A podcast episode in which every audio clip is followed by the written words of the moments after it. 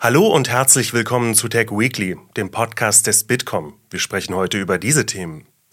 Schlechte Noten für die digitale Schule. Zwar gibt es inzwischen mehr Whiteboards als OH-Projektoren, aber leider sind auch die Videorekorder noch da. Bitkom-Präsident Dr. Ralf Wintergerst stellt die Ergebnisse der Bildungsstudie vor.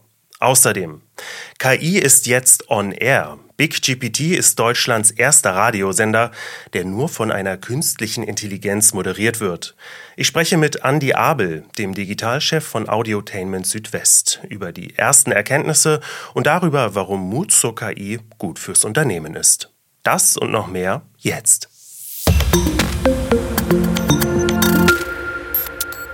Mein Name ist Tobias Grimm und wir blicken jetzt auf die wichtigsten Digitalnachrichten der Woche. Und auch heute haben wir am Ende den Ausblick auf Termine und Events der nächsten Woche. Politik. Schlechte Noten für die digitale Schule. Schülerinnen und Schüler wollen eigentlich digitaler lernen, können es aber oft nicht. Besonders vom schlechten oder fehlenden WLAN sind die Kinder genervt. Die Ergebnisse der Bildungsstudie stellt Bitkom-Präsident Dr. Ralf Wintergerst vor.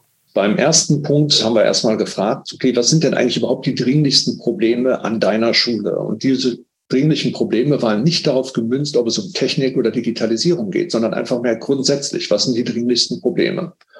Und was wir sehen, sind zwei Themen aus dem Bereich von digitaler Technik, die es unter die ersten drei gebracht haben. Das höchste Thema ist schlechtes oder kein WLAN, damit keine Verbindung zum Netzwerk.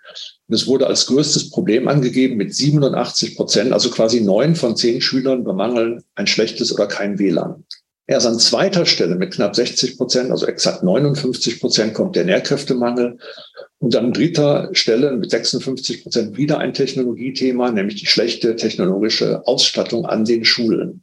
Trotz Digitalpaktes, der ja ein ganz großes Kontingent an Mitteln von circa fünf Milliarden Euro vorgesehen hat für die Ausstattung der Schulen mit Technologie, mit WLAN und mit allem, was dazugehört. Trotz Budget bleiben Schulen digitale Großbaustellen. Inzwischen gehören zwar Smart- und Whiteboards fast zum Standard dazu, allerdings eben nicht nur. Was wir aber auch sehen, dass wir immer noch Overhead-Projektor, Fernseher und Videorekorder haben. Videorekorder ist eine Technologie aus dem letzten Jahrhundert, aus den 60er Jahren. 2016 ist der letzte Videorekorder produziert worden und sieben Jahre danach gibt es an Schulen, an circa 2000 Schulen nach unseren Ermittlungen, immer noch Videorekorder im Einsatz. Also wirklich alte Technologien statt mehr und mehr neue Technologien einzusetzen. Immerhin ist das Interesse der Schülerinnen und Schüler an digitaler Bildung groß. Für Dr. Ralf Wintergerst ein positives Zeichen. Man kann grundsätzlich sagen, dass die Schüler es digital mögen, denn nur 13 Prozent sagen, dass sie im Unterricht nicht mit digitalen Bildungsmedien lernen möchten und im Gegenzug 74 Prozent, also drei von vier sagen, dass sie durch den Einsatz digitaler Bildungsmedien im Unterricht motivierter sind und dass sie auch dadurch bessere Schulnoten schreiben können mit immerhin 56 Prozent. Das sind also schon ganz erstaunliche Zahlen. Schülerinnen und Schüler mögen es digital. Die Ausschnitte waren Teil der Bildungsstudie des Bitkom, vorgestellt von Dr. Ralf Wintergerst. Weitere Informationen zur Studie gibt es auf bitkom.org. Wirtschaft die zunehmende Digitalisierung lässt die Jobs in der Informations- und Kommunikationstechnologie weiter wachsen. Die Zahl der IT-Fachleute hat im vergangenen Jahr erstmals die Marke der Millionen übersprungen, teilt die Bundesagentur für Arbeit mit. Das seien 8 Prozent mehr als im Vorjahr und rund 380.000 IT-Jobs mehr als im Jahr 2013. Würden selbstständige Beamte und geringfügig Beschäftigte hinzugefügt werden, gäbe es rund 1,45 Millionen erwerbstätige Fachleute in der IT-Branche. Auch die Zahl der Studierenden in diesem Bereich nimmt laut Bundesagentur für Arbeit kontinuierlich zu. Technologie. KI ist jetzt on air. Diese Woche ist Deutschlands erster Radiosender gestartet, der von einer künstlichen Intelligenz moderiert wird. Das neue KI-Webradio mit dem Namen Big GPT ist ein Radioexperiment der Sendergruppe Audiotainment Südwest. Die virtuelle Moderatorin Big Laila präsentiert aktuelle News und ein aus Algorithmen zusammengestelltes Musikprogramm. Da hören wir mal rein. AI-generated Audio Experience für Deutschland. Nur mit synthetischen Stimmen und KI-generierten Inhalten. Hier ist ein Tech-Update. Zeit für einen neuen Level. Die aktuellen Gaming-News für euch, jetzt mit KI-Kollege Big Ben. Ein Pokémon-Gamer hat alles gegeben, um seiner Freundin einen Antrag zu machen. Er hat eine eigene Pokémon-Karte mit dem Titel Der Antrag erstellt, auf der Pixelfiguren in Hochzeitskleidung umgeben von Pikachu und Evoli zu sehen sind. Um das Ganze noch spezieller zu machen, hat er den Verlobungsring in einen echten Meisterball gelegt, der in Pokémon-Spielen eine Fangwahrscheinlichkeit von 100% hat. Auf der Karte stand die Frage, willst du mich heiraten? Mit einer süßen Nachricht, die ein Leben voller Glück zusammen verspricht. Und die Antwort, sie hat Ja gesagt. Kein Wunder, bei dem Aufwand und den Gedanken, die in diesen süßen Antrag gesteckt wurden. Immer die neuesten Tech-News. So also das Zusammenspiel von Big Lila und ihrem virtuellen Kollegen Big Ben. Die Sendergruppe will damit für KI-Anwendungen im Medienbetrieb eigene Erfahrungen sammeln. Deshalb darf die KI selbstständig arbeiten, aber nicht alles veröffentlichen. Alles, was Big Layla vorbereitet, wird von Menschen vorher gegengehört. Klingt für mich also nach einem sehr guten Anwendungsbeispiel von KI und deshalb spreche ich jetzt telefonisch mit Andy Abel, dem Digitalchef von Audiotainment Südwest. Andi, ich glaube, die wichtigste Frage für mich natürlich, wie kamen Big Laila und vor allem der KI-Radiosender bei euren Hörern an? Und sind alle eure Moderatoren jetzt arbeitslos? Wie sieht's da aus? Die Resonanz ist durchweg positiv. Auf das Projekt ist durchweg positiv, was die ähm, Idee des KI-Radiosenders betrifft. Und die Resonanz insgesamt hat uns etwas überwältigt. Wir sehen das an äh, den, den Reichweitenzahlen die wir jetzt in den ersten Tagen generieren konnten. Wir sehen das aber auch vor allem am Chatbot, den wir installiert haben auf der BigGPT-Seite, den wir installiert haben, um Hörerfeedback zu bekommen, weil dieses ganze Projekt ist ein offenes Lernlabor, so haben wir das auch gestartet. Lernlabor heißt, wir brauchen Feedback von Hörern, von Mitarbeitern, von äh, anderen Agenturen, die uns und unser Produkt besser machen und auch kritisch hinterfragen, was macht ihr da eigentlich? Und diese Hörerfragen, die nehmen wir dann mit auf in den äh, Stream, in das Webradio und lassen die unsere KI-Charaktere Big Layla und Big, Big Ben auch beantworten. Und wenn ich sage durchweg positiv, damit meine ich, dass das Projekt an sich, obwohl es ganz viele, und das finde ich toll, kritische Fragen äh, gab zu, ist die KI echt? Macht ihr wirklich alles über die KI? Ist das denn überhaupt gut, dass die KI das jetzt macht? Und auf deine zweite Frage zu antworten, ersetzt die KI jetzt Moderatoren?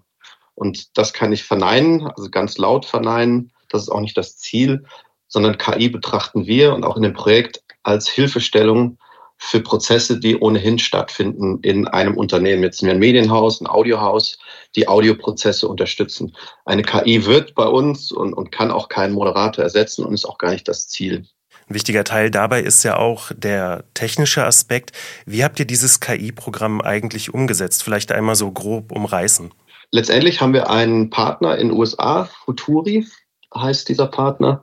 Und Futuri hat ein Produkt, heißt Radio GPT, also ein Backend, äh, in dem alles, was wir gerade tun, umgesetzt wird. Und was da passiert ist, wir füttern dieses, nennen wir es Backend, mit Quellen, sei es RSS-Feed, äh, dieses Backend ähm, zieht sich aus den sozialen Medien, die Trendthemen, die wir vorgegeben haben, aus Gaming, äh, künstlicher Intelligenz, äh, Sport ähm, etc. Und gleichzeitig haben wir Charaktere gepromptet. In einem Base Prompt nennt sich das. Also wir haben Charakter gebildet. Einmal den Big Ben hast du erwähnt und die Big Lila, die dann Hörerfragen, die wir sammeln, beantworten und die Nachrichten, die in dem Backend gesammelt werden, auch vorlesen. Jetzt ist es aber so, das hast du auch erwähnt, ganz wichtig ist, dass nach Vier-Augen-Prinzip ein Mensch kontrolliert, was geht eigentlich dann on-air von dem, was die KI produziert. Und der Prozess ist dann, nachdem das menschliche Okay kam, ja, das können wir on-air nutzen und ja, die Quelle ist so gegengecheckt, dass wir die Quelle auch, äh, diese, diese Quellnachricht auch benutzen können. Wenn das gecheckt ist, dann gehen die Audionachrichten in eine Cloud und vom Cloud-System überträgt sich das dann in unser Sendesystem. Was ich noch gerne mitnehmen würde, so für andere Unternehmen, die vielleicht noch so ein bisschen damit hadern, KI irgendwie in, in ihrem Bereich einzubringen, was kannst du denen mit an die Hand geben? Soll man es einfach mal versuchen oder soll man das doch schon länger durchdenken? Du hast es schön gesagt, soll man es einfach mal versuchen. Das war tatsächlich unsere Herangehensweise. Deswegen die KI-Taskforce. Was können wir jetzt, und zwar im Hier und Jetzt, ausprobieren?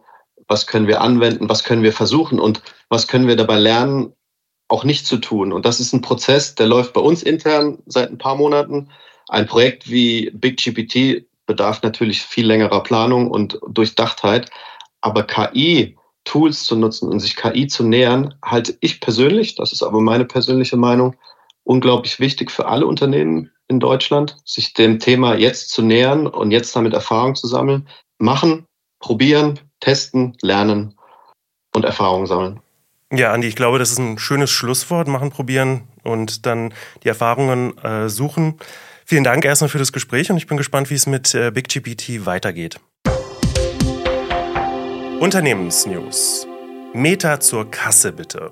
Wegen Datenschutzverstößen im Bereich der personalisierten Werbung hat die norwegische Datenschutzbehörde Meta zu einer täglichen Geldstrafe verdonnert.